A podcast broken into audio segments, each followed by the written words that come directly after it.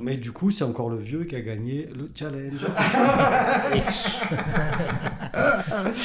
bon, qu'est-ce qu'on fait On y va T'es prêt ou t'es pas prêt Ça tourne Oula, si ça tourne. T'enregistres depuis longtemps Parce qu'à chaque fois, tu me fais le coup. Hein. Et puis après, tu utilises ma voix et tu diffuses des trucs que j'ai pas dit.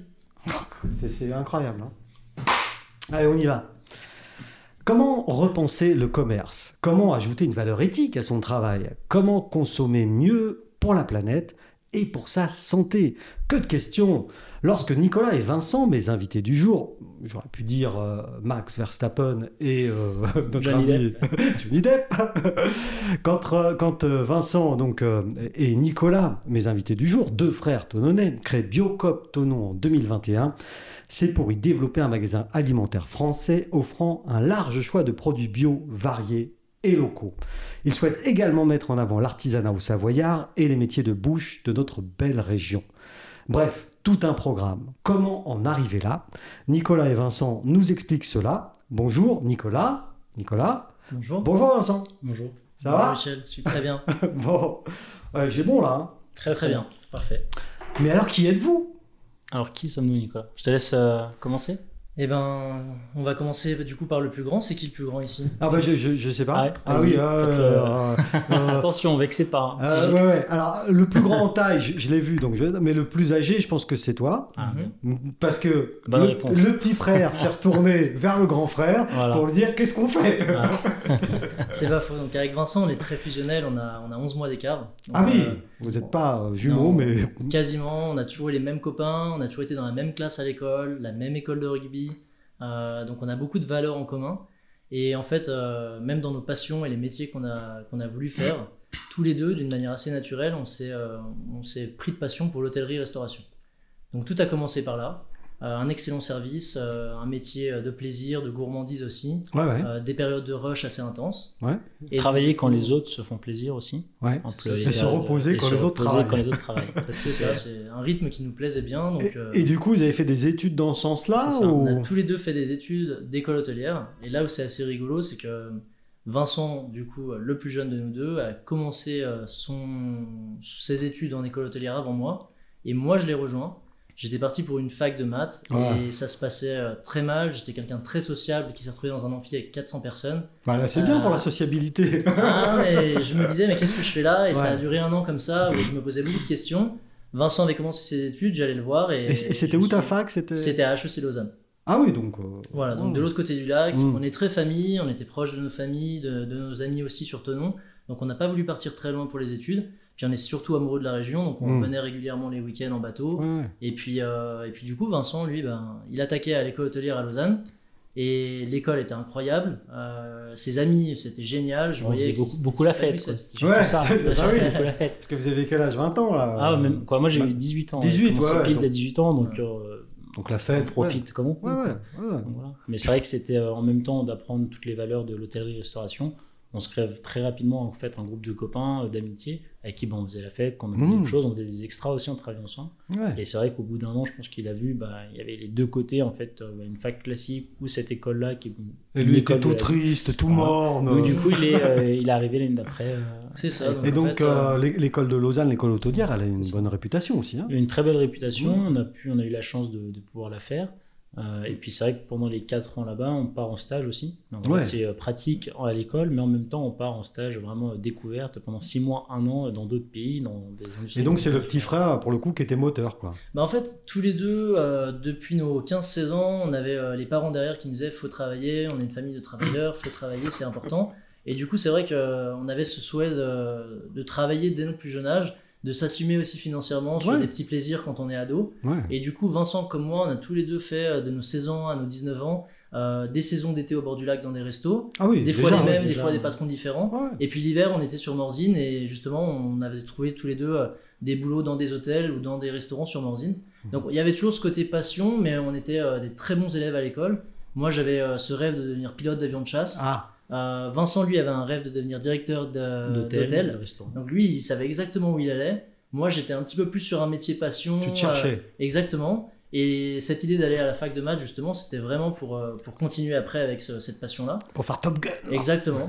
et je me suis vraiment retrouvé à me dire, mais en fait, non, la restauration me plaît énormément. Ce côté service, maître d'hôtel, de donner du plaisir, de faire le show, c'est des choses que moi Parce, j'adore. parce que du coup, en, en même temps, ensemble, vous en parliez, quoi. Bah, Enfin, bien sûr. Du ouais. projet ou de l'école non, non, de, l'école, ouais, de bien la- sûr. Voilà, toi, De tu parlais de la différence, ouais. il Ouais. voyait aussi ce que je faisais, ce que j'apprenais. t'expliquais à ton frère ça. ce que tu, ce que tu faisais. Et... C'est ça. Et puis j'allais le voir régulièrement. euh, et donc du coup, au fur et les à filles étaient jolies. Les filles étaient très jolies. Alors qu'en fac de maths, euh, oh, pardon. C'était pas ça. Donc du coup, euh, puis en fait, on rencontrait pas vraiment grand monde. Donc j'avais tout ce côté de moi qui, qui bouillonnait de, de découvrir, de partager, et, et qui me manquait beaucoup de la restauration et de l'hôtellerie, du service client.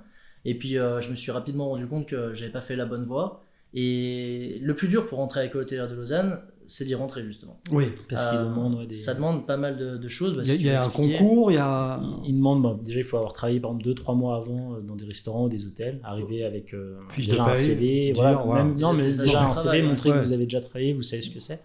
Euh, après il y a les tests d'anglais, après il y a les tests d'admission, après il y a une journée sur le campus euh, justement pour, euh, avec des entretiens, vraiment tout un process. Ouais. Ça a mis 4-5 mois avant d'avoir la réponse. Voilà, le jour où vous postulez et le jour où vous avez la réponse, c'est 6 mois, un an. Ah oui, Ouais. ah oui, oui, c'est pas. C'est euh, très long. Donc, du coup, entre le moment où j'ai quitté la fac de maths et le moment où j'ai rejoint l'école hôtelière de Lausanne, il y a eu quasiment un gap d'un an. où, Ah oui. En plus de l'expérience qu'on avait déjà, euh, je voulais me rassurer, je voulais aussi m'assumer financièrement parce que voilà, Ah oui, j'avais besoin à ce moment-là.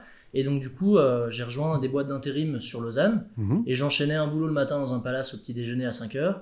je me faisais une petite pause dans l'après-midi et je refaisais une soirée à 18h, 2h du matin, Ouais. maître d'hôtel dans d'autres palaces. Et puis j'enchaînais, j'enchaînais, j'enchaînais. C'était une année qui était incroyable parce que je rencontrais justement euh, énormément de, de- de professionnels expérimentés qui eux-mêmes connaissaient la réputation de Lausanne. Et donc du coup, euh, ils m'ont euh, ils m'ont confirmé mon souhait de rejoindre l'école. Ouais. Donc du coup, je me suis dit, je vais pas faire euh, ce changement de vie euh, pour rien. Je sais exactement où je vais maintenant. Mhm. Et donc moi, j'avais 20 ans quand j'ai rejoint l'école hôtelière. Mhm. Vincent, euh, du coup, avait un an d'avance euh, par rapport à moi à ce moment-là.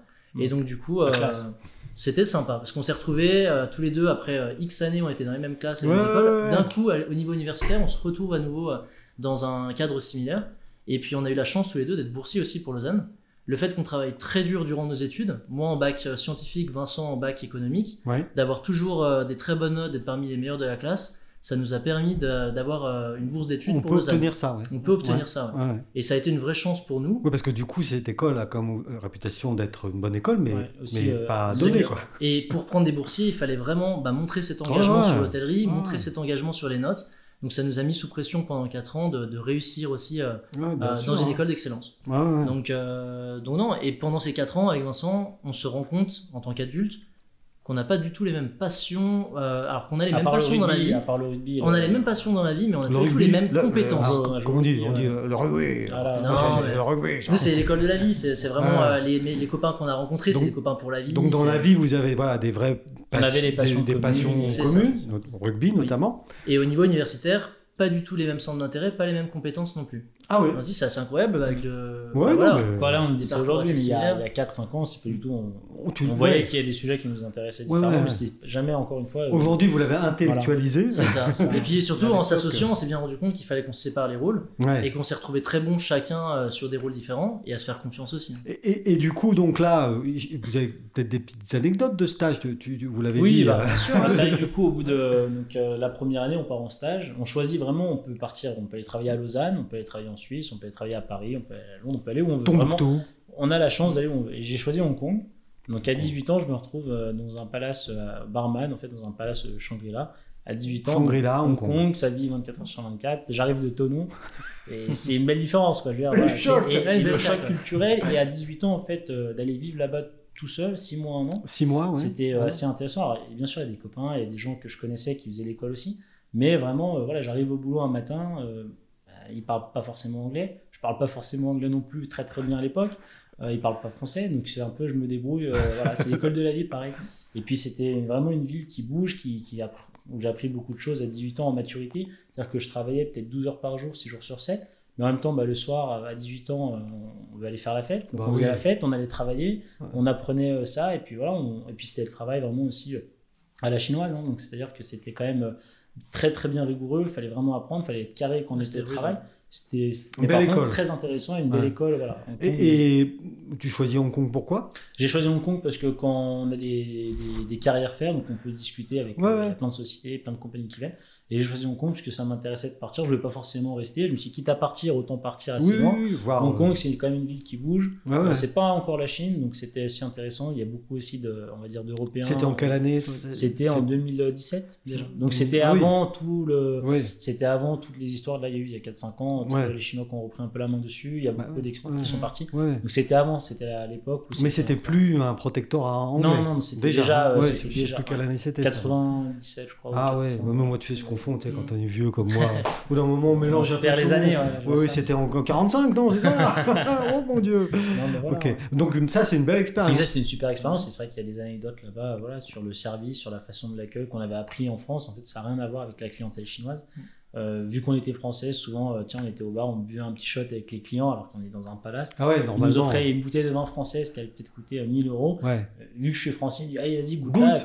goûtez la bouteille. Et c'était bien Et c'était très bon, j'étais très content de goûter cette bouteille. ouais. C'était une ville qui était quand même très internationale. Parce que t'es allé avait- aussi, toi? bah, Je suis allé le voir du coup, parce que Ah. c'était l'occasion d'une vie de, Bah. de dire ok, mon frère est là-bas, donc il m'a hébergé. Ouais, Ah ouais. Et j'y suis allé et je l'ai vu bosser, on est allé dans son bar avec les copains. Et sincèrement, euh, ouais, c'est c'est une ville qui est incroyable, qui bouge énormément. Et c'est très très international surtout. Oui. On ressentait vraiment ce côté. Il y avait un barman qui était hongrois, euh, le manager de Vincent, il y en avait un autre qui était polonais, euh, il y en avait qui venaient d'Australie, et tout Ah, était très melting pot. C'était les Nations Unies. euh. Et ça, ça- et entre les paris dans les clients, vu que c'était des hôtels inter- internationaux, il y avait tout. Il y avait vraiment des clients bah, qui venaient du monde. Et, et- et toi, t'as Bah oui, du coup. euh, t'as fait quoi comme stage, toi, du coup? Du coup, Vincent, Vincent, il me raconte, et puis je vais le voir, et je me dis, c'est incroyable, euh, il y a vraiment des choses à faire là-bas. Euh, c'est des endroits où il y a une énergie, une effervescence, même au niveau de l'entrepreneuriat, il se crée des choses là-bas qu'on Mm. n'a toujours pas vu en Europe. Donc je me dis, c'est incroyable. Donc vient le moment où moi aussi je dois choisir euh, un stage, et je me dis, ok, où est-ce que je vais? Singapour. Alors, presque. pas loin. je me disais, je vais partir moins loin, euh, j'ai envie de visiter d'autres villes en Europe, il y a ce côté excellence que j'avais touché en Palace en Ouais. Suisse qui me plaisait beaucoup. Non. Je voulais approfondir ça. Et puis en fait, Vincent, il me présente à un copain à lui qui a fait son stage à Tokyo. Ah Et Japon. je suis pas forcément un grand fan de la culture japonaise pour les animés, les jeux vidéo, Ouais. c'était moins mon truc.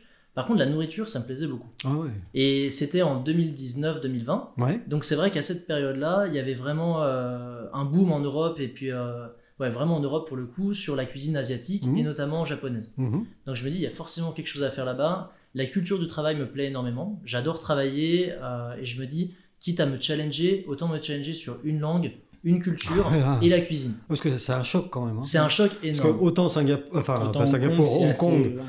voilà, ok, mais, mais les Japonais ont la réputation, alors ça je sais pas, parce que, Mhm. mais de pas parler anglais trop trop, C'est ça. français, alors pour le coup. Donc, Donc- du coup, je postule Ouais. là-bas. euh, Il y a plusieurs chaînes d'hôtels qui me contactent. et puis, je me prends de, de plaisir pour le poste qu'on me propose euh, au Ritz-Carlton à Tokyo. ouais, Euh, c'est un poste qui se trouve en fait dans le bar au 52e étage. Et c'est un bar et lobby également. C'est le plus haut bar du Japon. Ouais. Je me dis, ok, ça doit être incroyable. Le mais, manager mais lobby, c'est-à-dire euh, c'est l'accueil? C'est c'est l'accueil, c'est euh, le Ah lobby lounge, Ah donc il y a aussi euh, tout ce qui va être mis en place des petits déjeuners, d'été, euh, l'après-midi, il y a énormément de choses qui se passent dans ce au lobby. 52e. Au 52e, avec des concerts tous les soirs. Et qu'est-ce qu'il y a en dessous? C'est le En parking dessous, il y a une quinzaine d'étages avec justement les chambres Ah oui, et puis c'est- les facilities. ouais, Et ensuite, en dessous, il y a c'est des commerces, un centre Ah commercial, etc. et des bureaux. Ouais. Donc, euh, je me dis, ok, bah, let's go. Le boulot me plaît beaucoup. On m'explique les horaires, on m'explique un peu la culture, on m'envoie des livrets pour me préparer au choc culturel aussi. Ah, Et, c'est bien. et on m'explique que les Européens et surtout les Français sont très bien vus euh, pour des stages ou des emplois à Tokyo parce qu'on a la chance de parler plusieurs langues. Et à ce moment-là, Normalement. plusieurs langues. Et du coup, euh, et du coup, c'est vrai que les Japonais, eux, mes collègues, ne parlaient même pas anglais. Ah. Donc, je me dis, bah, c'est génial. Et donc, on m'explique que j'aurai deux heures de japonais toutes les semaines Ah, pour ça, apprendre. Donc, je me dis, c'est une expérience unique. Ouais, c'est bien ça. Donc, je débarque là-bas, je fais mes six mois. Je suis euh, absolument surpris par euh, la culture d'accueil des Japonais. C'est-à-dire que c'est des personnes qui sont extrêmement aimables, qui accueillent les gens. Euh, ils ont une culture du service qui est exceptionnelle. Ah oui, et il montre aussi qu'on doit s'intégrer. C'est très important. Euh, si tu sais que tu vas rester au Japon pendant une période, et non pas juste pour faire du tourisme, Mhm. tu te dois d'apprendre les bases culturelles comme on le demanderait en France. ouais. Le bonjour, le merci. euh, Il y a beaucoup, il y a beaucoup de, de respect, de respect autour de, de l'art de la table. Des, des phrases à dire lorsqu'on remercie le cuisinier, euh, lorsqu'on quitte la table. Ouais. Et donc toutes ces choses-là dans l'hôtellerie, on C'est l'apprend. une, c'est une société euh, société japonaise bien très, codifiée Ouais. et, et même euh, donc du coup euh, dans l'art de la table. Quoi, Exactement. Ah. Et donc dans le service avec les clients, donc sur les premiers mois, on me dit tu pourras servir que les Européens ou les Américains parce que tu parles très bien les langues. Ouais.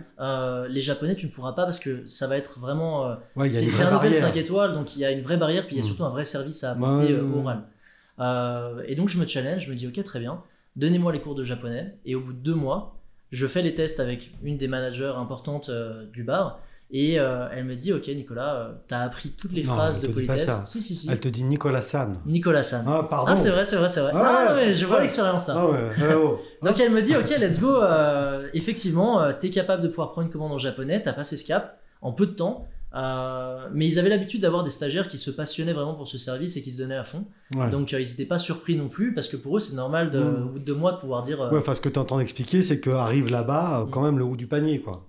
En tant que stagiaire, on a des gens. ils veulent ils veulent des gens Mm. qui savent déjà travailler oui, et puis, qui motivés, ont- quoi. qui sont Enfin, motivés bien ouais, sûr. ouais. ouais. La motivation chez, chez oui. vous deux hein, C'est ça. était importante, quoi. Ouais, on a toujours eu ce côté très dynamique. Et puis, il y a également le fait qu'on mentionne pas forcément ici, mais en travaillant là-bas en Asie, on travaille 80-90 heures semaine. Donc, on travaille 6 jours sur 7. Euh, en l'espace de quelques mois avec Vincent, nos physiques se transforment. 10 ans de rugby, on est costaud, on a 20 ans, on a la pêche. On passe un an là-bas. On n'a pas l'habitude de l'alimentation. Moi, Ouais, c'est ça, c'est presque. Et donc, du coup, c'est vrai qu'on perd beaucoup de poids. Et puis, le choc Ah oui. culturel, il se fait vraiment. C'est- C'est-à-dire que, voilà, euh, on sent, que, on sent vraiment que nos corps se changent, l'alimentation change aussi. Euh, et puis, il se passe des changements euh, majeurs au niveau de, de la culture. Donc, on revient tous les deux assez changés de nos voyages. Ah oui. Mais on se challenge et on se dit, on l'a fait, on a travaillé dur. Et on sait qu'on pourra travailler dur à nouveau dans le futur. Mm. Tous les deux. Et là-dessus, on s'est beaucoup respecté dans l'engagement qu'on a porté vis-à-vis Et du du coup, travail. comme vous aviez euh, un an d'écart euh, au, au niveau de l'école, Mhm. c'est-à-dire que moi euh, j'étais en stage, Nicolas était à il l'école. était ici et, et- et et vice-versa. vice-versa. Donc, Ouais. ouais. donc toi, t'es Et allé, puis après, on suivait les cours. Après, allé, on avait les cours. allé à Tokyo le voir. Je suis allé le voir Comme, aussi. hein. voilà, tu lui as rendu la politesse. C'est ça, bah, il fait bien. Voilà. Non, non, Mais Et du coup, ce, ce- ce changement à, à 180 degrés, parce que là, on est sur un truc ah, Totalement en totalement Europe, euh, tu, tu dis que c'est salvateur dans ton mindset, dans, dans- dans ta façon d'appréhender le monde. Quoi. Disons que ça, ça confirme le souhait que euh, est des travailleurs tous les deux, on vient d'une famille où on compte pas nos heures, où on développe des projets. Et à cet âge-là, à 20, 22 ans, quand on se construit vraiment Mhm. des projets, qu'on Mhm. qu'on s'envisage une carrière, on se dit yes, ça c'est fait pour moi, j'adore ça, et j'adore le faire euh, sur une très grande partie de ma vie. Quoi. Ouais. Et, et j'accepte totalement de, de donner entièrement de moi pour, pour développer un projet. quoi. Et, et à quel moment, euh, vous deux, vous dites, bah, finalement, euh, on, on pourrait peut-être se lancer, euh, nous, euh, enfin, Bah, Tu veux euh, que je raconte? Ouais, c'est fait rapidement, mais pas toujours pas à, ce- à cette toujours période-là. pas à cette période-là. hein. On Ouais. avait l'idée de finir donc euh, l'école. Moi, je devais partir en Amérique du Sud pour la, petite histoire enfin. Donc après, on continue à l'école, on continue Oui, le cursus, on est diplômé, euh, on est content. Voilà, maintenant il faut trouver un boulot. Et moi, l'idée c'était de partir en Amérique du Sud. euh, avec et- ce genre de diplôme, un boulot, t'en trouves. non? Voilà, on trouve un boulot, que ce clair. soit. Et puis, ce qui est intéressant, c'est qu'on trouve vraiment dans. On trouve dans beaucoup de branches. C'est pas forcément que en hôtellerie-restauration. Aujourd'hui, par exemple, quasiment 80% des, des étudiants qui sortent, c'est plus une école, on va dire, de commerce où des gens sortent pour aller dans d'autres filières Ah que oui. en restauration Ah ou ouais, en hôtellerie. ouais, ouais, d'accord. Et donc toi, c'est l'Amérique du Sud qui te branche. Moi, c'était l'Amérique du Sud. Quoi, partir un an ou deux, j'avais euh, 20 22, 23 ans, donc j'étais encore assez jeune. partir, aller travailler dans un hôtel ou être, apprendre l'espagnol, apprendre une nouvelle culture encore. Et c'est la chance de le faire aujourd'hui, je pourrais pas le faire plus tard. Tout à fait. Et chemin faisant, j'allais prendre mes tickets d'avion et arrive le Covid. Parce que Ah. j'ai fini pile euh, en fait euh, année Covid quoi. Ouais, Donc, il y a euh, eu ça, ouais. Vincent a eu son diplôme, on a eu sa cérémonie de, de remise, de Remise. diplôme qui était géniale. en Et février. trois semaines ouais. après, trois semaines après, Covid. Donc là, on est en, en 2020, quoi. Exactement. Et du coup bloqué on va dire euh, à la maison quoi. Donc Bah oui, euh, le projet confiné. de partir, euh, il n'y en avait plus. J'avais pas cherché de boulot vu- en Europe parce que je voulais partir. Donc pareil, euh, toutes les entreprises avaient fermé, donc il n'y avait Mm. pas forcément grand chose. Et puis Nicolas à ce moment-là aussi fini euh, est en train de sur sa dernière année à Oui, oui. l'école. Donc moi, j'ai la malchance de finir avec des études en ligne. Et donc du coup, plutôt que d'être à Lausanne, isolé, on sait pas comment ça se passe, on est à Tonon-les-Bains, on a grandi toute notre vie à Tonon-les-Bains, Vincent est de retour, je dis ok, bah, tant qu'à être sur l'ordinateur, autant être à Tonon. Et là, c'est le bordel à la maison. Et là, C'est le bordel à la maison, à- parce que les parents, les parents s'attendaient pas à ce qu'on vienne comme Oh ça, c'est putain, c'est un choc parents. Ils se disent, ça y est, ils, ont, ils y construisent leur vie, et on les reverra super. pas. Ils Ouais. commençaient déjà à se Ah, préparer c'est leur petite ça. fête le C'est soir. ça, et tout. Exactement. là, de retour. Oh putain. Ouais. Et donc, Les deux, les deux. Et les deux en plus. Et donc du coup, bah, en fait, à ce moment-là, il se passe un truc assez incroyable dans nos vies. les planètes, elles sont alignées comme jamais. C'est-à-dire que pour la première fois, on n'a aucun, euh, aucune perspective d'emploi. On est tous les deux au même endroit au même moment, sans projet. On se demande et on observe les choses. Moi, Mm. je finis mes études en ligne, mais c'est pas Ouais. bien compliqué. Ouais. Et puis, en fait, on a notre grand-père et notre père qui nous font écouter, les garçons. Il y a le local commercial euh, familial qui avait pris feu suite à un incendie dans la zone de Marcla il y a quelques années. Ouais, c'était quoi ça? C'était Célio. de- Oui, Célio. Chaussea et. Et du coup, euh, Chaussea avait pris feu, puis ça Mm. avait brûlé les commerces annexes. Mhm. Célio avec le Covid, les gens ne portaient pas beaucoup de vêtements, ils décident de pas renouveler le bail parce que financièrement c'est compliqué pour eux. Ok.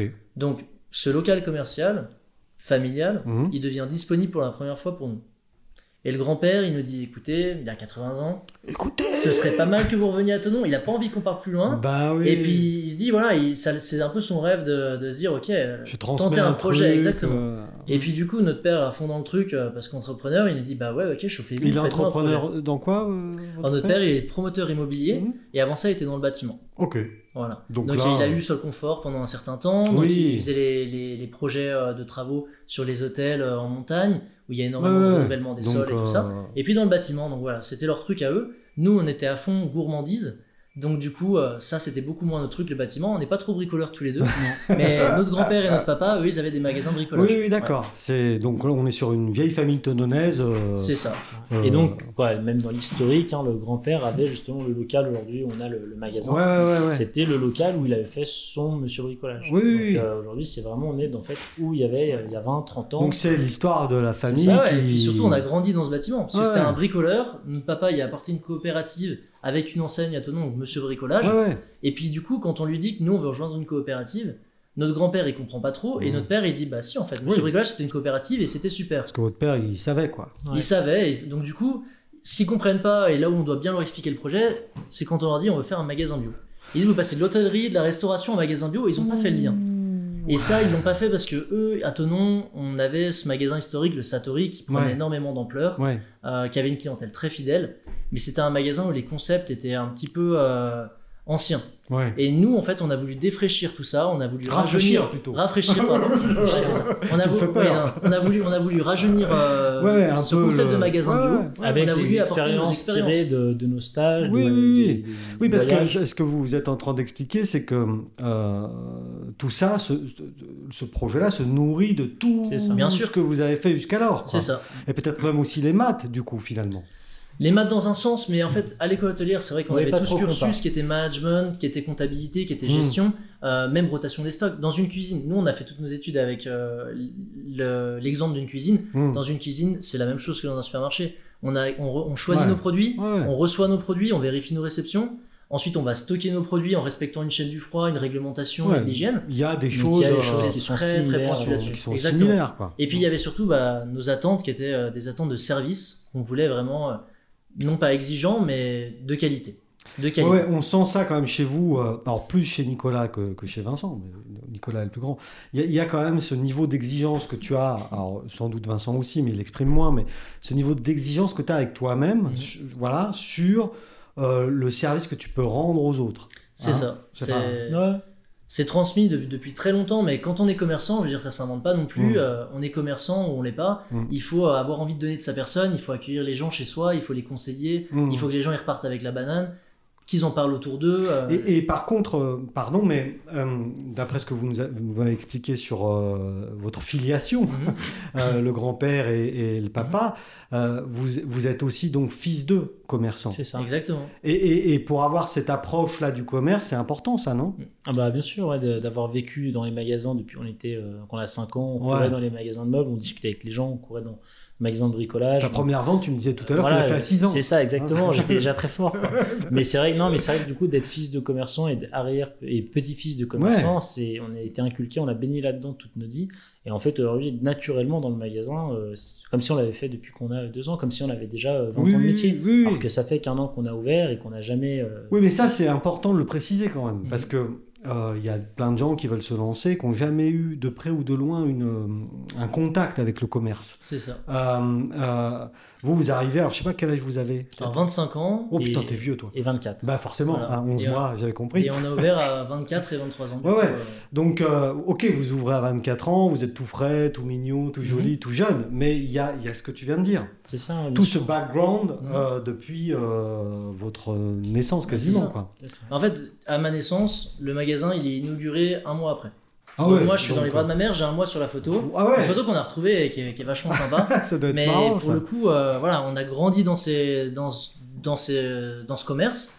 Et puis c'est vrai que nos parents faisaient des heures pas possibles. Donc euh, après l'école, on faisait nos devoirs dans le commerce, etc. Et donc c'est vrai que naturellement, Oui, oui. aujourd'hui, on n'a aucun souci à dire que voilà, on, on fait le boulot qu'il faut faire pour réussir aussi euh, le business. Quoi. Vous avez baigné dedans, quoi. C'est ça. Mais ça, c'est important de le dire quand même, parce qu'il y a beaucoup de gens qui nous écoutent qui, et qui sont intéressés euh, par des conseils de- d'entrepreneurs, oui, qui, qui peuvent... euh, des- Voilà, parce que vous avez déjà une expérience maintenant. Mm. Et du coup, ça, c'est important de le dire. Euh, N'importe qui peut devenir un bon commerçant, c'est franchement pas la question. Mais vous, vous avez eu un petit plus quand même, C'est clair. Et puis surtout, je pense réellement, les banques nous ont fait confiance aussi par rapport à ça. par rapport à ça. ouais. On avait un, un cadre qui était celui d'être bien accompagné. Mhm. C'est-à-dire que nos parents avaient un comptable d'entreprise qui les a suivis et qui Oui. nous a vu grandir. Ouais. Et ce monsieur est toujours avec nous aujourd'hui, Ouais. Yannick, pour le citer et le remercier. Oh Yannick, tu nous écoutes Et sincèrement, eh ben, il est là avec nous au quotidien. Ouais. Quand on a des soucis, il est toujours disponible. Et puis ça, lui, ça le relance sur un nouveau challenge. Et Dis- c'est notre grand-père qui l'a recruté à l'époque. Oh putain, Hein. Donc ça il, est, il est frais Yannick, hein, du coup. Ah, il est très chaud, Yannick, il est très chaud. Et, et- et du coup, ça c'est quand même intéressant parce que euh, le, le chemin de l'entrepreneuriat il est parfois long et pénible. Il est souvent long et pénible. Euh, mais vous, vous avez quand même bénéficié d'un- avantage concurrentiel certain. Et ça, c'est bien de le dire. Et c'est bien de le reconnaître parce que, euh, évidemment, la question du comptable, bah, c'est pas posé. Il y avait Yannick. Il y a- voilà. Bien sûr. euh, euh, Non, mais c'est c'est des frais qui sont, euh, qui sont à prendre en compte quand on développe un projet, bien sûr. Et du coup, euh, ok, il y a le papa, il y a le grand-père qui dit, dis donc, le grand- surtout le grand-père, Mhm. donc, les, les petits gars là, euh, Vous voulez pas en faire quelque chose de, vous voulez pas en faire un truc là, de notre truc là Ouais. Et donc, du coup, bah, l'idée, elle cogite. Et avec Oui, Vincent. mais entre, ok, j'ai un local, Mhm. euh, dedans il y avait des vêtements, des chaussures, je sais plus quoi, euh, et ce que vous avez fait vous là aujourd'hui, il y a un chemin Il y a quand un même. cheminement un énorme. bon chemin, ouais, un grand chemin. Il y a beaucoup de débats. Mhm. Il y a énormément de débats entre nous sur ce qu'on souhaite en faire. Euh, avec Et c'est Vincent, et c'est justement, c'est quoi le premier débat? Eh ben, en fait, La première la question. difficulté avec Vincent, c'est de se mettre d'accord parce qu'en fait, 99% du temps, on a la même idée au même moment en même temps. Et on va même dire la même chose en même temps aussi. Ah. Et le 1% restant, on est en désaccord total et absolu. Mais ça va être la couleur de la peinture. Voilà. Ça va Ouais. être euh, la voilà, du le- sol. Du sol, Parce que voilà, c'est sol. de famille, ça. Voilà, c'est ça. C'est en vraiment fait, sur on les dit, ok, détails, c'est pas forcément sur l'idée ou Oui, sur le oui, projet, oui, c'est vraiment oui. après dans l'idée. Donc on dit qu'est-ce qu'on aime faire. Bon. Et là, on, on repart aux bases. On dit quelles ont été nos meilleures expériences et qu'est-ce qu'on veut faire au quotidien, 80 heures par semaine tous les deux? On aime et on adore le service gastronomique. On a travaillé tous les deux pour des grands chefs qui nous ont illuminés sur des plats. Mhm. On adore passer du temps avec la clientèle. T'apportes une assiette, il y a une chips dessus. Et tu passes 20 minutes à expliquer que c'est une pomme de terre qui a été cultivée à 200 mètres par un producteur local, Ouais. euh, que Et cette pomme de terre elle a la- été travaillée par le cuisinier, Le mec qui relève la tête et dit Tu te fous de ma gueule, il y a une chips. hein. Exactement. Et si tu veux, c'est vraiment c'est ça pas ce grave, côté tu gastro qui nous a. Voilà, et Tu nous, en fait, on avait ce plaisir à valoriser tout cet environnement local qui nous a été transmis par des chefs en cuisine gastronomique. Ouais, ouais. Et donc, on baigne là-dedans. Pour nous, c'est prestigieux, c'est ce qu'on aime faire aussi. Mhm. Et donc, du coup, on se dit, OK, le zéro déchet, on baigne dedans. À 25 ans, on grandit avec ça. On a cette pression sur les épaules de se dire, de quelle manière consomme-t-on Mhm. Comment est-ce qu'on doit consommer On aime la cuisine. On aime le service, on aime les bons produits locaux et surtout on est attaché à notre région. Ça Donc, faire, hein, fait, beaucoup de- ça fait beaucoup de points là. C'est ça. Et donc en fait en Et cogitant, papy qui dit euh, Vous feriez pas quelque chose avec le. Exactement. Donc c'est ça. Donc on se dit, ok, bah vas-y, let's go, magasin bio. Magasin bio parce que nous, on a toujours été à fond dans le jardinage. Mhm. C'est un truc qui s'est transmis dans la famille aussi. Ouais. On mange nos produits, on Ah ouais. cultive nos produits, c'est quelque chose. Vincent, il a failli être jardinier. S'il n'avait pas été hôtelier, il aurait été jardinier. jardinier. Ouais. À 12 ans, je m'occupais du jardin euh, tous les soirs. Je rentrais du rugby, 21h avec la frontale, arroser les plantes. euh, Voilà, quoi, les- Et moi, j'aimais bien les manger. Ouais, bah voilà. Ça, c'est ça, c'est une complémentarité. c'est ça, c'est complémentaire, ça. Et, et- et du coup, c'est vrai que pour faire rougir les tomates, il, il faut leur montrer les fesses. C'est la vieille blague, ça, tu sais. Après, euh, ça. Non, ça. ça marche pas, ça. C'est une légende urbaine, ça. Exactement. D'accord. Donc toi, voilà, t'a- t'avais quand même un On attachement à la terre et des choses comme ça. Et toi, bah, l'attachement à manger, du coup. Manger, cuisiner, valoriser aussi. On a la chance d'avoir une maman qui est une excellente cuisinière qui nous a transmis des vraies valeurs pour des plats faits maison. Hmm. Euh, ouais, on a la chance Donc du coup, euh, si, si je, continue à cocher mes cases, euh, c'est une affaire de, de, famille, enfin de, de, de, de frangin mhm. qui démarre. Mais c'est une affaire de famille. Enfin, je veux dire, ça, ça remonte loin dans vos racines. C'est clair. Et, euh, euh, je pense qu'on aurait pensé le faire, mais on pensait revenir sur la région à 30, 35 ans. Oui, comme, hein. comme beaucoup. Et on est retourné à, 23, 24 ans. Ouais, mais ça, c'est à cause du Covid. À cause du Covid, tu as anticipé la chose, mm, plus, mais ce qu'on disait avec euh, les planètes alignées, plus le local qui se ouais plus plein de choses qui font qu'on se dit on y va. Donc du coup, euh, l'idée de, de, de, de, lancer un, commerce de, ce type-là, là, euh, elle arrive vite quand même ou... Alors elle arrive vite en fait parce que en retournant habiter chez nos parents, il y a nos parents qui nous disent écoutez, on a deux bouches à nourrir en plus à nouveau, on avait perdu un peu cette habitude, vous êtes grand maintenant, vous avez fait une école hotelière, donc il va falloir mettre la main à la pâte, aller acheter des courses, cuisiner, etc. Hmm. Donc tout revient de là en fait. On hmm. commence vraiment à se mettre à la main à la pâte, à avoir hmm. une, nouvelle une nouvelle manière de travailler, de, fonctionner en famille, en, tant qu'adulte avec des adultes. Et du coup. Euh, Genre de colloque familial. Et moi j'avais souvenir d'un concurrent en fait euh, qui était celui qui était euh, juste à côté de l'école où on allait. Et notre maman elle nous emmenait là-bas parce qu'on avait des intolérances alimentaires. Et c'était un magasin, à chaque fois je tirais la gueule quand on y allait parce que c'était pas un magasin agréable pour les enfants, c'était terne, le service n'était pas de bonne qualité. C'est un magasin qui me plaisait pas euh, d'aller quand j'étais gamin. J'ai un mauvais souvenir. Et ce magasin-là, c'est notre concurrent actuel. Donc du coup, quand on a voulu, qu'on ne va pas citer, du qu'on ne va pas citer. Et quand on a voulu toujours développer notre projet et qu'on a fait les courses à la maison, on devait aller en tant qu'adulte dans ce magasin. Et je disais à ma mère, c'est un truc de fou, 15 ans plus tard, ça, ça me plaît toujours pas. Quoi. Ça, me plaît toujours pas. Il euh, n'y a pas le service que j'ai envie d'avoir. Il mmh. euh, n'y a pas les produits que j'ai envie d'avoir, ou ils sont mal présentés. Et donc, du coup, je me dis, c'est un truc de fou. J'en parle avec mon frère, et je lui dis, il y a tout ce qui nous plaît. Il y a du zéro déchet, il y a des bons produits, il y a de la production locale, mais il faut juste améliorer le concept. c'est un peu sexy, quoi. C'est ça. Et du coup, on se renseigne, et puis on dit, ok, bah let's go. Et puis on se place une journée où tous les deux, on sait qu'on est dispo. On prend la voiture, on y va avec le papa, et c'est important parce qu'on veut son point de vue. Et on trace, et on fait sur toute une journée une dizaine de magasins, d'enseignes différentes de produits bio. Avec des concepts différents. Juste dans le euh, coin. Hein. Non, on est, parti jusqu'à Lyon. Jusqu'à Lyon, bien sûr. On veut voir plein de concepts différents, on veut se nourrir de ça. Donc c'est une journée vraiment où voilà, on y va, on rencontre les gens. Puis c'est bien, on est avec papa aussi. C'est ça, c'est ça. Et on prend son point de vue, c'est normal. Et puis c'était une jolie petite sortie. Et de cette sortie, en fait, on, on, se pose tous les trois à la fin de la journée et on dit alors qu'est-ce qu'on en a pensé? Et en fait, sans le vouloir, on a visité trois magasins Biocop, une enseigne qu'on ne connaissait pas du tout à ce moment-là. Moi, avant de vous connaître, je connaissais pas. Exactement. Parce que dans le Chablais, c'est vrai qu'on connaissait pas du tout l'enseigne, et pourtant il y en a 6 à Annecy, et il y en a partout sur, euh, sur la Savoie ah, aussi. Exactement. Donc du coup, avec Vincent, on est hyper interloqué, on se dit c'est incroyable, trois magasins Biocop différents, on se présente, on dit bonjour, on aimerait rencontrer un responsable pour discuter de l'enseigne. On tombe nez à nez trois fois de suite avec le gérant du magasin, ou la gérante, et il se pose avec nous pendant une heure, et il nous explique ce que c'est Biocop. La coopérative, ses valeurs, son fonctionnement, et surtout, ils mettent le doigt sur quelque chose d'assez important. On est indépendant. Voilà.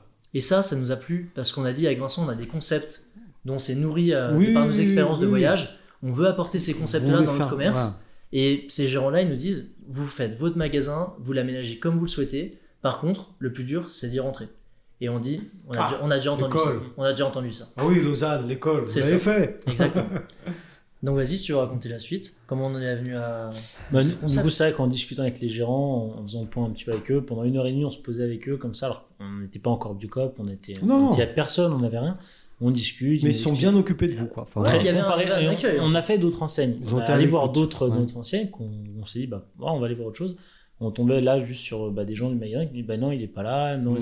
bah, il y a un directeur c'est pas des indépendants donc c'est vite passé à autre chose. Et Biocom mm. c'est vraiment le seul où à chaque fois les, magasins qu'on rencontrait on, se posait avec eux et on a vu des concepts différents. Mm. dans un il y avait une boulangerie. Dans un il y avait une boucherie. Dans un il y avait un restaurant. Ah et ça aussi fait un peu tilt avec nos, notre projet c'est que on est toujours lié et passionné par l'hôtellerie et la restauration.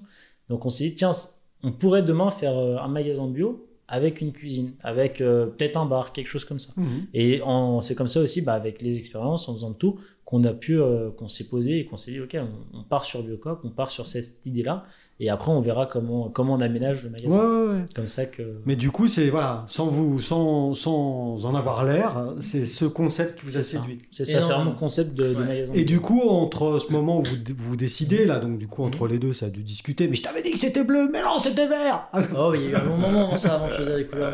C'est vrai que sur le moment, moi j'étais toujours en train de finir mes études en ligne. Ah oui, oui, t'avais pas quitté ça. Oui, t'avais pas toujours Donc du coup, pas euh, la priorité c'était quand même de finir ça. Mm. Mais Vincent, il est déjà chaud, il m'attend, donc il est allé, il faut, il faut se lancer. On y va. donc on- qu'est-ce qu'on on fait. Ben Vincent, il, il est très, euh, il est très calé là-dessus. Il monte tout un projet béton et il envoie une candidature pour que tous les deux on soit porteurs de projet d'un magasin à Tonon-les-Bains. Ok. Et donc ça, il le fait trois mois avant Et la à fin de mes tu études. envoies la candidature Alors en fait, Biocop, par Biocop. demain pour devenir Mm. donc euh, pour intégrer le réseau, pour Mm. devenir coopérateur, Mm. on envoie notre dossier Voilà. euh, à une adresse mail et ensuite ils prennent contact avec nous et le process ou pas, selon voilà et après le process le jour où on se dit je vais ouvrir mon magasin et le jour où réellement on ouvre c'est un à deux ans. Ah oui. entre les deux. Ah parce qu'il y a déjà toute une première partie de... déjà on rencontre des gens de chez Biocop. Est-ce Mm. que vous êtes qui? Pourquoi vous voulez faire ça? Donc Oui, on explique euh, l'histoire on explique tout. Ensuite ils nous disent ok on va préparer le projet. Vous allez passer dans une première commission donc on va passer devant en fait la commission euh, d'admission, c'est devant d'autres gérants de magasins Biocop Mhm. qui vont là on va refaire la même chose, ils vont nous dire ok vous avez le profil pour faire ou non au final euh, Ouais, ouais. vous pourrez pas ouvrir le magasin. Ouais, ça, c'est un On cycle s- de recrutement ça, euh, plutôt classique. Voilà. C'est ça. Mais, Mais, bon, après c'était pas si classique que ça parce que là où on a été déstabilisé, c'est que on devait se justifier énormément. Et c'est pas quelque chose dont on a l'habitude quand on veut monter Ah, une enseigne, qu'on a un local, etc. Chez Biocop, il y avait vraiment ce besoin de justifier pourquoi et qu'est-ce qu'on apporte à la coopérative. Voilà. Parce que c'est une coopérative, on représente des gens quand on ouvre Ouais, un magasin, ouais, des gens qui sont dans cette coopérative depuis 35 ans et qui ont travaillé dur pour développer l'agriculture biologique aussi. Mhm. Parce qu'on en revient à ça, on en revient à respecter le travail Parce que d'agriculteur. dans Biocop, il y a bio quand même. Il y a bio quand même. et comme- Exactement. Oui, oui, non mais. C'est ça. Et donc du coup, quand on se présente durant cette commission d'admission, pour eux, les points clés, et ils nous demandent de rendre des comptes par rapport à ça, c'est qu'est-ce qui fait de vous des bons commerçants? Qu'est-ce qui fait de vous des bons euh, Chefs d'entreprise. Et qu'est-ce qui fait de vous des bons militants?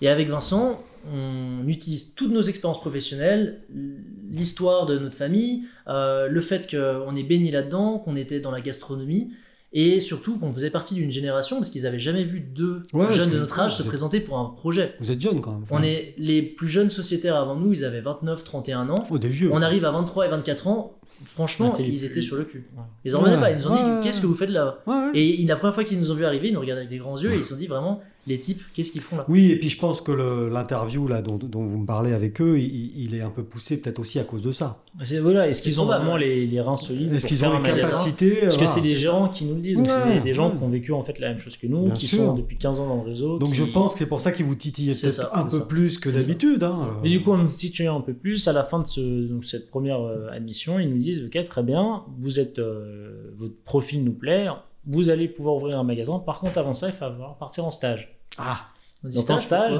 de 6 mois à 1 an, en fait, selon ça, c'est vraiment leur décision. Donc là, nous, on est parti 6 mois dans d'autres magasins. normal. Mhm. Pour découvrir l'enseigne, pour Ouais, connaître les valeurs, pour aussi comprendre le fonctionnement d'un magasin, donc pour euh, vraiment Ouais. se structurer sur les bases le jour où on ouvre notre magasin, qu'on soit prêt. Au fond, c'est normal. Enfin, Voilà. On n'est pas gérant de supermarché comme ça. Non, on n'est pas non. gérant de supermarché. Non, non plus. non, Il y a quand même des, des choses à savoir, Ouais. des choses à gérer. euh, et Mais six mois, c'est bien. Et puis ça laisse largement le temps de s'imprégner de la Mm. coopérative aussi et de ses valeurs. La culture Voilà, de. Donc on est parti euh, à Mâcon, on est parti à Montpellier, à Anduze. Ils nous ont pas envoyés dans les mêmes magasins. Ouais. Ça aurait été trop simple. Ah ouais, Donc, là il n'y avait plus de Hong Kong, il n'y avait Non, plus de Tokyo là. là, on a découvert. euh, le Jura, Montpellier, c'était d'autres coins, mais c'était génial parce que Bah voilà, oui. on s'implique dans des endroits différents. Bien sûr. On apprend beaucoup de choses. Et on a pu justement aussi redécouvrir les régions et redécouvrir Ouais. aussi le, le patrimoine français quoi là-dessus.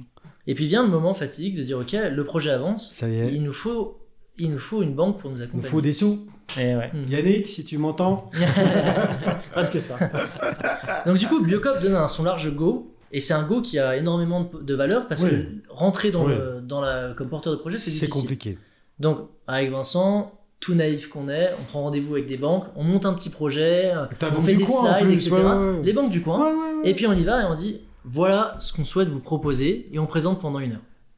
On fait 4-5 banques et deux semaines après on reçoit 4-5 refus. Bah ouais. Et là on se dit wow c'est chaud. Donc Biocop y croit, on a la chance d'avoir un local commercial familial à Tonon-les-Bains. Mm. Biocop est à fond derrière nous à ce moment-là, ils disent ok c'est génial et tout, Ouais. ils ont un vent- ils Et rapportent un vent cher. vous donner un euro quoi. Non, les banques, toutes les banques locales, les, les conseillers nous disent yes, le projet il est beau, je vais Ouais. porter l'affaire à Paris. Ouais, À Paris, on a des analystes. ouais. Et l'analyste, il lit le truc, il dit tout m'a l'air 23 ans, plutôt bien, 24 ans. sauf ça. Impossible pour eux de réussir un Ouais, il projet. devait y avoir des critères automatiques euh, auxquels il fallait, euh, C'est ça. il fallait pas répondre, quoi. Du, coup, on se refait un petit peu le projet, on retravaille avec Biocop euh, le prévisionnel et le budget, et on retourne voir d'autres banques, et puis des partenaires de chez Biocop, et en même temps, on va voir Initiative Chablais et Oui. France Active, des Ouais. associations ou des agences gouvernementales qui peuvent des financer. associations qui aident au Voilà, qui développement vous économique. financent un prêt participatif ou un prêt d'honneur, donc Mm. à taux zéro, Mm. pour justement euh, présenter le projet. Alors c'est beaucoup plus de travail parce que c'est beaucoup plus bah, de présentation, Ouais, à préparer ouais, un autre projet, une autre présentation. Ouais, mais là, c'est long Mais- parce que là, vous, vous expliquez ça avec le sourire, et puis bon, on va pas spoiler, divulgacher, comme on dit en français, parce que le magasin, vous l'avez ouvert. Donc, C'est clair. mais, mais on est dans une période là où, où dans un.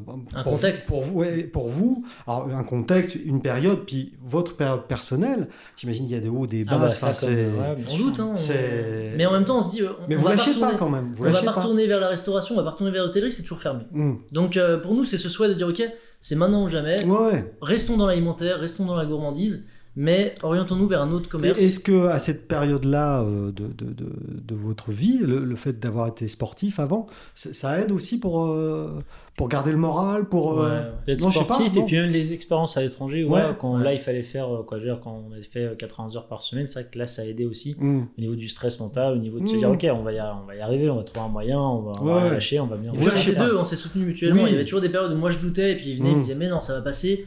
Et il y avait d'autres moments où je disais, on va pas faire de boucherie, c'est trop compliqué, laisse tomber, laisse tomber, c'est trop cher en investissement, c'est trop et- compliqué. Et Vincent, il a dit, mais deux jours, et deux jours après, il on voulait faire la c'est- boucherie, pourquoi on l'a fait pas Et deux jours après, c'est lui qui doute, et c'est moi qui Ouais, rassure. ouais, ouais, et en mais fait, bon, il y avait vous- tout ça, mais on se vous challenge. on se challenge on se challenge. maintient Vous portez l'un et l'autre. Donc, en visio, Hum. on a la Ah chance ouais. de pouvoir débloquer un- une présentation et d'être, euh, de se faire financer environ 200 000 euros Ouais. auprès de France Active. France Active qui investit dans des projets but Durable. durable Hum. et qui est investi aussi beaucoup dans de jeunes entrepreneurs. Et qui, elle, est une agence euh, gouvernementale. hein. Gouvernementale, et nous c'est France Active euh, Savoie-Mont-Blanc qui nous Mhm. a accompagnés là-dessus. Donc on a la chance de développer ce projet-là Donc eux, ils débloquent 200 000. en visio. C'est magnifique. On se dit, purée, le On Covid, le ça a. Ouais, mais vous passez bien à l'image. C'est pour ça qu'on vous a invité. hein, ah ouais, en visio. Ouais. en visio. Donc Ouais. on dit, ok, bah génial, ça c'est fait. On va voir Initiative Chablais, on présente le projet. Vincent, Christina Laroche. Christina Laroche, Vincent est très costaud sur la présentation, les prévisionnels, il gère ça extrêmement bien, il commence déjà à m'impressionner sur sa manière à- d'articuler le projet Mmh, économiquement. mmh. Et il se trouve que moi je suis plutôt bon en présentation. Donc Vincent me laisse faire le boulot devant Initiative Chablais, et puis ça roule. Et Ouais. Initiative Chablais, ils nous disent go le comité. et Initiative Chablais ce qui était un peu plus quand même euh, dans le sens c'est qu'on est allé se présenter et il y avait euh, 30 personnes Oui. du conseil qui étaient en fait en face de nous et nous quand on est arrivé on, bah, elle nous a dit oui il y aura un peu de monde mais, Comité de sélection. mais on On nous a dit avec tout le monde. Et là, c'était vraiment aussi des gens qui étaient euh, de la région. C'est vraiment des partenaires Ah oui, économiques oui, qui oui. sont sur Tonon, qui connaissent la région, Chablais. qui connaissent voilà, Ils du sont Chablais. de- du Chablais. Donc là, on est arrivé, on s'est dit, ok, là, euh, faut, faut pas se rater quoi, sur ce qu'on dit et sur le projet pour avoir le financement. Et ça s'est plutôt bien passé parce qu'on a eu le Et puis financement. ça, alors entre France Active et, et Initiative Chablais, j'imagine, ça, ça, auprès d'une banque, ça se valorise. Ça, a conforté Ouais. Euh, notre projet, bien sûr. Donc là, vous retournez voir les 3-4 piouis là, qui vous avaient dit non. Non, allez Non, voir- on quand même pas. Ouais. Non. Mais on est, du coup, on est, on est parti, et c'était un choix aussi de, de cœur, et puis on est très content avec le Crédit Coopératif, Ah, qui est une banque, euh, donc, euh, une banque qui est aussi en lien beaucoup avec Biocop, Hum. et qui est en lien avec France Active et avec Initiative. Ouais. Et du coup, là, on a eu le, le financement et on est parti avec eux Bon, pour bah voilà. C'est ça. Eux, on était rodés, on avait fait plusieurs échecs, on se dit cette fois ça va passer, Ouais. on y croit. Oui, puis justement, ces échecs sont peut-être été aussi intéressants au niveau, tu, tu viens de le dire, le mot rodage, quoi. Mmh, hein, vous ça y est, c'est vous, ça. vous maîtrisiez les présentations euh, mieux que personne. Ça. Vous étiez euh, la Startup Nation. Ouais. Disons qu'on était rodés là-dessus parce que c'est des choses qu'on fait bien et qu'on Oui. a l'habitude de faire, mais, Oui, mais quand- mais là c'est on- concret pour soi. quoi. Bien sûr, quand on a une startup, on appelle ça une levée de fonds. Mhm. Alors, évidemment, euh, il y a différents niveaux là-dedans. Mais vous, c'est ce que vous avez fait aussi. Enfin, C'est ça. Vous êtes allé chercher de l'argent. C'est ça. C'est ça. Et donc du coup le projet c'est pas évident, ça. Non, Surtout, c'était euh, une dure. Et puis à nouveau, on- quand on reçoit plusieurs échecs comme ça, qu'on y croit fort, qu'on a fini nos stages avec Biocop, Ouais. qu'on est prêt à monter le projet, Ouais. on se dit ouais, c'est compliqué quoi, Mhm. c'est compliqué. Et on se dit s'ils investissent pas dans, dans notre projet avec euh, toutes les belles choses qu'on arrive à, Mhm. à y mettre, les concepts auxquels on croit, Puis tous les atouts que vous avez quand même, parce ça. que vous n'arrivez pas clair. de nulle part. c'est quoi. clair, c'est Hein clair. Donc du coup, Yes, on a les investissements. À ce moment-là, le projet il est déjà bien ficelé dans notre tête. On sait exactement, on a un premier plan d'aménagement. Mmh. S'en est suivi 10 plans d'aménagement différents. Et là, papy, dans sa tête, c'est. Ah, pas encore, pas Pas encore. Non, il- et puis papier et mamie à ce moment-là, ils se disent vous êtes complètement fous, on vous avait dit de faire un truc à Tenon, mais là vous partez en sucette. Et Ah ouais, un magasin, ils, ont, ils ont vraiment eu peur pour le Ah, coup. ils Ils, ont cru qu'on allait avoir notre premier échec tout de suite après. Ils, ils, ils se sont dit parce qu'ils connaissaient pas. Euh, Oui. Ils connaissaient pas l'enseigne, ils connaissaient pas tout Les ça. produits, Ils se les sont dit mais valeurs, ils pourquoi vous vous connaissaient- lancez là-dedans Et C'est ils ont normal, ils sont âgés aussi, donc euh, ils viennent d'une autre génération, de- de- ils ont d'autres modes de ça. consommation C'est ça. euh, et d'autres idées, quoi. Donc du coup voilà, euh, faut se mettre d'accord sur l'aménagement, Oui, euh, Sur on la couleur du crépi, sur la Ah, couleur. c'est là qu'on com- commence à- compliqué. hein. Là, ça commence à, à chier un peu. là. Mais il y a une chose sur laquelle à nouveau on se met d'accord, et on se dit si on est d'accord c'est que ça va marcher, on va y mettre une cuisine dedans. En Ah. plus de la boucherie, quoi, on va faire une boucherie et une cuisine Ouais. dans le magasin. Pas juste être un simple magasin avec Ouais. euh, des produits, euh, des conserves. Une cuisine. On veut pas que de l'épicerie, on veut pas que du vrac, on veut pas que du fruit et légumes, on veut être, on veut être compétitif vis-à-vis de la concurrence, on veut apporter de nouvelles choses à Tonon-les-Bains, Mhm. on voulait une boucherie bio avec de la viande régionale, on voulait des bouchers avec un savoir-faire artisanal, et surtout, Ce qui est dur à trouver. hein, ce qui est très dur à trouver ici, ah, on est bien au courant, mais aujourd'hui on a les bons, et c'est vrai qu'on est chanceux pour ça, mais on veut proposer aux clients du fromage à la coupe sans emballage, des fruits et légumes sans emballage, du pain sans emballage, et pourquoi pas du coup une boucherie sans emballage. Donc on arrive à monter ce concept, et avec Vincent on se dit, ok, quand on fait tous nos stages magasins, on voit aussi tout ce qui est balancé, même en magasin bio, parce que Mhm. les produits sont abîmés. Bah ouais. Et dans le sud de la France, les produits quand ils sont un petit peu mous, l'aubergine, la carotte, Mhm. le client, yes, il n'y a pas de souci, il va quand même la prendre. Et on se dit à Tonon-les-Bains, on a une clientèle qui est exigeante, on se veut d'être un magasin exigeant comme on l'est pour nous, on en parlait tout à l'heure. Et du coup, on dit avec ce traiteur, au final, on revient en base. Oui. C'est-à-dire que tous les jours, on fait un gros tri et on fera du traiteur Ouais. dans la zone de marque là. Bon, Donc, let's go. let's go. Et du à toi. Pipo et Molo sont dans un bateau. Non, et, et ouais, du coup, donc on avance sur le plan, on avance sur l'idée de la cuisine, et en même temps, garder ce côté avec qu'on était lié par la Oui, restauration, oui, oui. et on, on décide d'y mettre un bar. Un bar avec une tireuse à bière, d'avoir euh, la petite tireuse à bière. on va le faire jusqu'au bout. Quoi. On, Bah va, on va ouais. rester honnête avec nous-mêmes et au final, on a presque un restaurant. euh, Tant qu'à nettoyer, hein, autant faire briller. autant- hein. autant- Et du coup, on- et là, quand on dit ça avec le pop, alors un, deux, trois, ils tirent les grands yeux, mais ils disent Mais un bar dans un magasin, moi j'irai jamais euh, dans une, bah, dans une biocop Mm. pour prendre une bière. Bah non. Oui, bah, nous, ça nous, ça nous fait kiffer. Nous, Ouais. on, veut, on veut un bar. Demain, on a des potes qui viennent, on leur sert un verre. On a des clients qui veulent se poser, on leur sert un café. On veut le faire. Si Mais la, une bière, non pour les- Pardon Une bière, non pour, les, bière- pour les clients Si, si, Non, parce que tu- la bière, c'est que pas que pour les Non, non, potes. mais faut- hein. voilà, Non, c'est pour les clients. Une- une Une bière bière- bio locale uniquement. Ah. Ça, c'est important. Alors, c'est quelle brasserie qui vous fournit Alors, on a travaillé avec plusieurs brasseries depuis Ouais. le début, Ouais. et en ce moment, on est avec la brasserie artisanale de Grilly. D'accord. C'est celle qu'on va distribuer là aussi euh, pour, euh, pour l'anniversaire qui, qui aura lieu vendredi. On, Donc, a eu, euh, on a eu aussi la bière du Léman. Alors vendredi, euh, euh, donne la date parce que évidemment comme nous on enregistre, Yes. on ne sera pas diffusé de tout à l'heure. Donc, vendredi 18 novembre, Ouais, ça sera les pile poil un an. Voilà. Et donc, du coup, euh, on marque le Donc coup. nous on sera un peu diffusé un peu après, désolé. C'est hein, ça. Mais- on marque le coup avec nos producteurs Oui, locaux, oui, oui. avec nos clients, euh, ça va être Parce sympa. que je le disais au tout début, ça c'est un vrai vrai engagement, euh, alors, sans doute de votre coopérative, mais que vous avez vous sur le local. Ouais. Comment est-ce que vous avez sourcé des producteurs bah, locaux C'est euh, l'expert. Ah, Entre c'est l'expert. la- la- J'en reviens ce matin, on peut en parler, mais euh, la partie donc où on dit ok, on a le- on a l'accord du financement, on a les plans, ensuite on a 5-6 mois entre tout ça, les travaux et l'ouverture.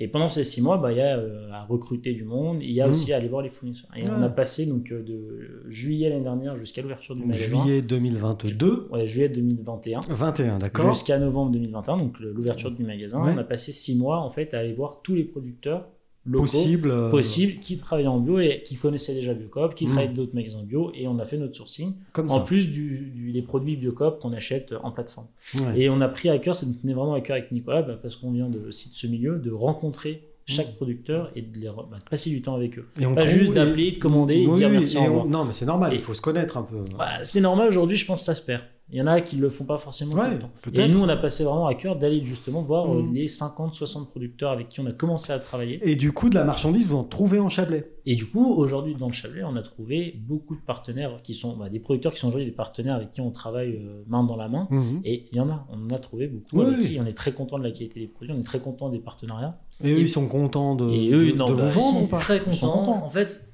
pour donner l'exemple, je donne souvent l'exemple d'un de nos Mm. boulangers. Ouais. Ils avaient pris pour habitude de livrer quelques épiceries du coin, Ouais. et puis ensuite de faire énormément de marchés, qui leur prenaient énormément de temps en plus de leur fabrication au quotidien. Ouais. On a ouvert un gros point de vente où on les a mis énormément en avant. Ouais. Et en faisant ça, cet été, ils nous ont appelés, ils nous ont dit Eh ben, let's go, c'est la première fois qu'on arrive à partir deux semaines en vacances avec nos enfants. Et en fait, ils gagnent en temps et en optimisation Mhm. sur leur fabrication, ils prennent plus de temps à faire des meilleurs produits, Hum, moins de temps à aller vendre du pain dans tous les marchés du coin. Et grâce à nous, en fait, de manière très régulière, d'une semaine à l'autre, ils s'organisent, on fait nos commandes une semaine avant, Ouais. et leur business, tout simplement, et puis leur vie professionnelle et personnelle, euh, elle s'est améliorée. Ouais. Et je pense que c'est le cas pour beaucoup de nos producteurs, parce que nous, on a un emplacement qui est idéal, on arrive à avoir un- une fréquentation qui est importante, et du coup, on arrive à faire une rotation des stocks qui est plus Mm. importante aussi, des commandes plus régulières. On apporte une stabilité à ces producteurs locaux. Donc vous changez la vie des producteurs On et essaye. des consommateurs, Et des aussi. consommateurs. Vous C'est changez la vie en fait. C'était le projet, c'était apporter Wow. une consommation Non, plus durable sur le Chablais. hein. C'est beau. C'était le hein, beau c'est projet beau. du départ. Et, et après, c'est vrai que par contre, par rapport à l'ancienne Biocop, on ne travaille pas avec tout le monde. C'est-à-dire qu'on doit respecter le cahier des charges Biocop. Ouais. Donc c'est le cahier des charges bio, mais Biocop va encore plus loin dans le cahier Ah des oui, charges. C'est plus exigeant que juste d'avoir le label bio. Donc ça, quand on va les voir, on, on fiche des fiches de visite, on regarde qui Hmm. correspondent bien au, au cahier des charges, et ensuite on travaille avec eux. Et au niveau alors, euh, juste du maraîchage, par exemple, ou des choses comme ça, je ne sais pas si vous, Ouais. vous avez trouvé Mhm. euh, dans le coin, euh, les gens que vous rencontrez sont des jeunes maraîchers, des, des vieux Non, maraîchers Alors, des- il y a de tout. Avec, non, je sais avec pas. Vincent, en fait, on s'est séparé les rôles, on, on en Mm. Tout à l'heure, mais Mm.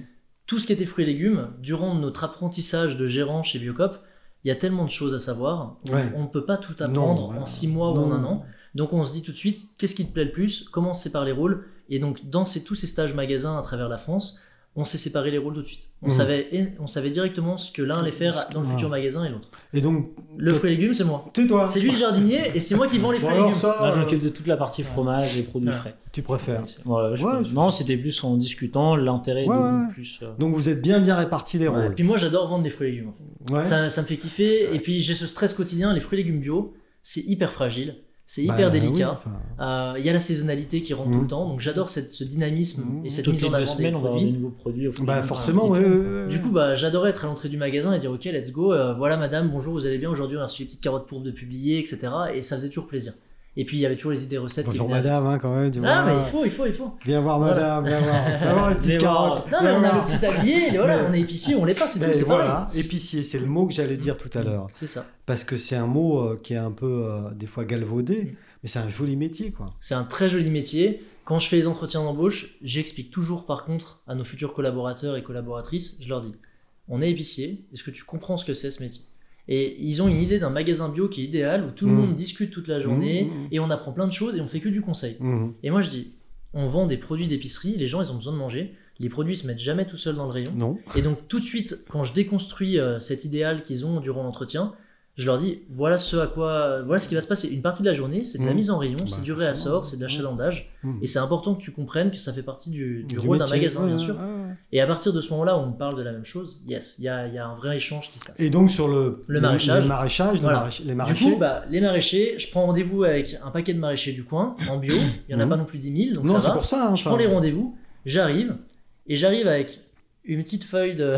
Une petite, euh, un petit dossier comme ça à remplir. Un petit, petit dossier. Ouais. Petit dossier Et, d'une dizaine et- de pages. et ils me regardent comme ça et ils prennent peur. Ils se disent, oh, c'est un audit ou quoi euh, le truc Ouais. et, Et, et alors, donc- et en fait, il y j'explique a quoi? Biocop, ils ont une quinzaine de petits dossiers pour nos producteurs locaux, Ouais. selon les, différentes, euh, les différents produits qu'ils vont faire. Et donc, l'idée pour nous qui sommes ni maraîchers, ni éleveurs laitiers, euh, ni éleveurs bovins par exemple, Mhm. l'idée c'est vraiment de pouvoir arriver et de construire un échange et de faire en sorte qu'ils Voilà. respectent le cahier des charges. Ouais. Et on va sur des questions techniques. Et le premier maraîcher, ben, je galère parce que je me dis, il y a des questions, j'avais jamais vu ça avant, c'est pas mon métier. Mm. Le sixième maraîcher, j'ai plus besoin de lire le dossier, je sais exactement de quoi on Voilà. parle. Et lui, il se dit, le gars, il s'y connaît quand même. Alors Il pose que des non, questions mais- techniques. bah, disons qu'au fur et à mesure, c'est un Bah, apprentissage. évidemment, mais Et puis, évidemment. en plus de ça, avec Vincent, on s'est dit à un moment donné, on n'a pas encore ouvert notre magasin et on a déjà fait un nouveau tour de la Haute-Savoie en tant qu'adulte qu'on n'avait jamais fait quand on était gamin, parce qu'on est toujours au même coin. Et on dit, ok, on a découvert deux fois mieux la région, on Mhm. connaît des acteurs de notre région qu'on ne Mhm. connaissait pas, et puis tout doucement, on sent qu'on fait une petite place dans le monde du bio euh, chablaisien, Oui. qui est pas si grand que ça. Non. Et ils nous disent tous, ah, vous avez rencontré Thomas Bonmarin? Ah, bah oui, bah, on travaille avec lui pour ci. Voilà. Ah, vous êtes allé regarder, Il y a un microcosme. C'est ça. même, hein, mais... C'est ça. mais voilà, vous êtes, vous êtes allé, donc. euh, On est allé, et alors moi je demande, ok, euh, il me faudrait, on ouvre dans quelques mois, il me faudrait des fruits et légumes s'il vous plaît en, bio, en produits bio. Euh, ouais, c'est compliqué, on a déjà des engagements vis-à-vis d'autres magasins, mm, il n'y a pas forcément beaucoup de production, ça va être chaud. Et puis ils n'ont pas forcément envie de travailler avec nous tant que le magasin n'est pas créé. Pour eux, ça reste très Ouais. Ils abstrait. savent pas forcément Voilà. est-ce que ça a marché, pas marché, qu'est-ce C'est qu'ils vont faire, ils Ouais. ont aucune idée du, du Ouais, Donc ils ouais, disent, on, échange nos contacts et puis je leur dis quand on ouvre et tout, je vous redemanderai des produits, je vais le demander de manière régulière. Et puis le fait que moi, le gérant, bah, je les rencontre, je prenne le temps en amont, je prenne les contacts. Le jour où on a ouvert et que je leur ai demandé des produits, c'est arrivé en petite quantité. Et puis c'est arrivé en petite quantité. Puis il y a eu l'hiver, alors c'était des plus petites quantités. Et par contre au printemps, on était prêt, on était rodé Ça a bombardé. et ça a bombardé. Et on a récupéré euh, plein de maraîchers qui m'appelaient Nicolas. La météo est hyper capricieuse au printemps, on n'arrive pas du tout à produire ce qu'on veut. Mm. J'ai euh, 60 euh, salades qui sortent d'un coup. Euh, toute mon équipe est en vacances ce week-end. Est-ce que tu peux m'en prendre vendredi et lundi? Non. Ah bah si, ah si. Ah, et du coup voilà. Et donc en fait au fur et à mesure on a fait notre place. Ils ont Oui. vu que nous on était prêts à être hyper euh, fusionnés là-dessus. On voulait mettre le local en avant.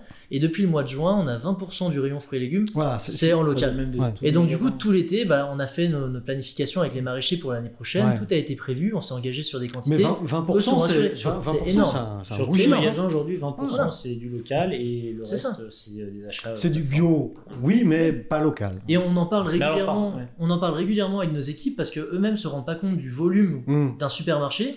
Mais quand on a rencontré nos maraîchers, on a ressorti un peu les stats de l'été. Hmm. On a vendu une tonne de pastèques locales. On a vendu 1200 salades. C'est des chiffres qui sont énormes. Et l'équipe, ils nous disent, c'est un truc de fou, quoi. On ne pensait jamais nous-mêmes qu'on arriverait à Ouais, atteindre ouais, voilà, ouais. le tonnage. Mais en fait, voilà, sur l'année prochaine, on sait exactement ce qu'on arrive à passer. Ils ont vu qu'on était euh, cohérent jusqu'au bout. Dans la facturation aussi, on paye à l'heure. Il n'y a pas de souci avec ça. C'est- ça, c'est c'est pas C'est mal. important aussi. Ouais, mais bon, c'est Ah, c'est important, de bah, oui, oui, c'est important, bien sûr. Euh, et vous payez pas à 90 ou Mm. à je sais pas combien, à 90 jours ou je sais pas quoi. Et, et- et du coup, par contre, euh, je vais rester sur les, sur les légumes, hein, parce que euh, sur tout ce qui est sec, c'est moins difficile, mais sur le, le- le maraîchage, quoi. Justement, tu, tu viens de le dire un petit peu, mais euh, c'est un peu sportif finalement, parce que vous êtes vraiment tributaire et, de la météo et de la saison. Ah oui, ouais. Et, et du coup, c'est aussi un vrai retour à d'où ça vient tout ça, quoi. De, les légumes et les fruits. Ça vient de la terre et ça vient de. C'est ça, et en fait, c'est avant tout de, de préserver une terre de qualité, de ne pas y mettre des intrants chimiques. Mmh, Euh, c'est forcément d'avoir des bonnes conditions de maraîchage aussi. mmh. C'est-à-dire qu'on essaie de privilégier du français, et c'est la grande majorité de nos produits. On a de temps en temps, en début de saison, un petit peu d'espagnol, un petit peu d'italien, Mhm. parce qu'il faut forcément s'approvisionner. Mais la plupart du temps, lorsque j'avais des produits qui arrivaient un peu trop tôt, les clients ils disaient Non, mais Nicolas, vous savez quoi Attendez un petit peu. Vous attendez deux semaines de plus, vous ne mettez que la courgette française, on sera très content. Donc après, on essaie de faire plaisir Ouais, un peu à tout le monde, ouais. et puis c'était une première année, donc on faisait plein de tests aussi. faut- il faut Et puis au fur et à mesure, on se rôde. Mmh. Mais non, je pense à, que à gérer, est- enfin, à gérer un rayon fruits et légumes, euh, C'est beaucoup de stress. C'est beaucoup de Et stress. c'est beaucoup d'heures aussi. Parce que c'est déjà beaucoup de stress sur euh, des produits conventionnels. C'est Déjà. Mhm. voilà. Mais alors là, sur. euh, Bah, moi, ce qui m'a plu, en fait, et c'était ce côté humain qu'on a eu avec les maraîchers du coin. C'est-à-dire qu'avec Biocop, on a la chance d'avoir une centrale géniale. On a plus de 3000 euh, sociétaires de la coopérative qui sont agriculteurs, éleveurs, maraîchers. Et donc, ils font d'excellents produits. On les appelle des paysans et paysannes associés. Et eux, on se doit de leur respecter une certaine fidélité Mhm. sur l'ensemble de notre magasin. Et on a surtout la chance, ils travaillent extrêmement dur. Un métier qui est très difficile en France, avec des subventions qui sont pas forcément euh, à juste titre Mhm. mise en valeur. Et donc, du coup, euh, on a la chance d'avoir Biocop et de faire nos commandes une fois tous les deux jours sur les fruits et légumes et de dire voilà, on commande tant et on Bon. reçoit tant. Bon. Et par contre, du coup, c'est sur l'ordinateur Ouais. avec, un, avec un logiciel. Ouais. Et puis là, quand on passe sur le local, petit coup de fil Allô Adrien, comment ça va? Bien. Yes. Ah Écoute, non, pas le lui. bonjour à l'équipe. il va encore me prendre. Parce que moi, je parle beaucoup. Alors après, une demi-heure plus tard, il me dit Ah, mais j'ai du boulot.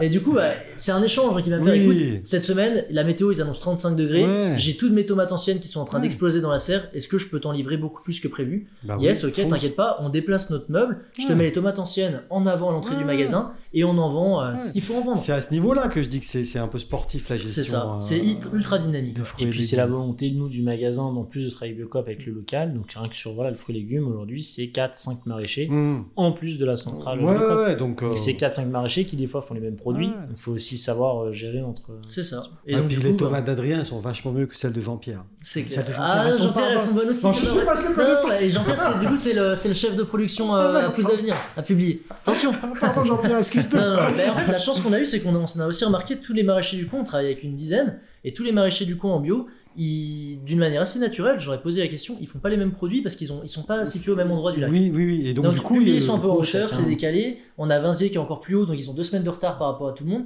Donc ça permet un, Ouais, une ça rotation. permet une rotation Ouais, continue ouais. des produits. Et, du coup, cette, cette cuisine que vous avez euh, Ouais. inclus, elle sert à quoi alors? Donc vous Ah faites. bah, pas grand chose en ce moment. Mm. Elle est fermée.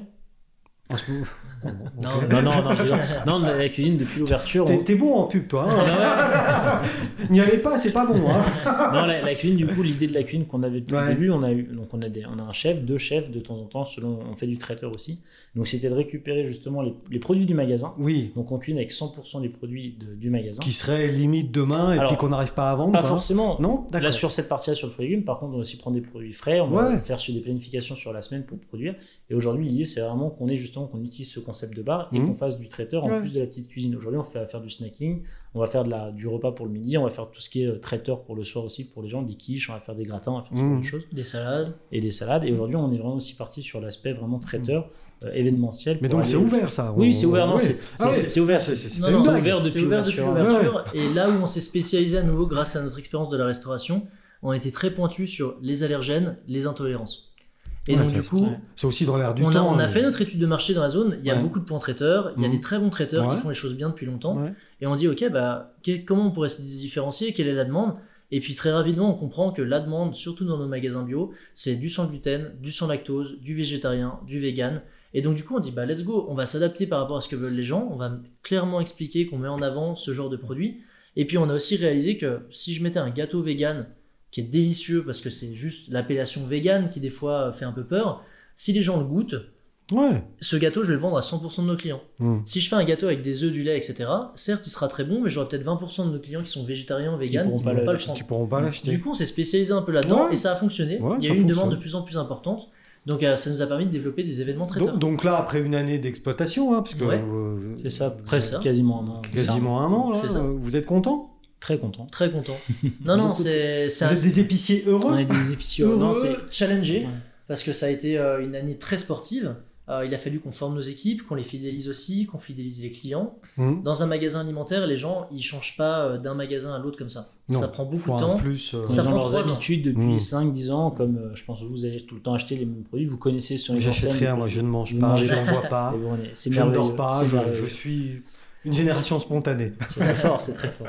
Mais c'est vrai que du coup, on a des- voilà, il fallait capter cette clientèle Bien et aussi, bah, on va dire, nous, c'est le, service qu'on apporte en magasin en étant à l'entrée du magasin ou même dans le magasin.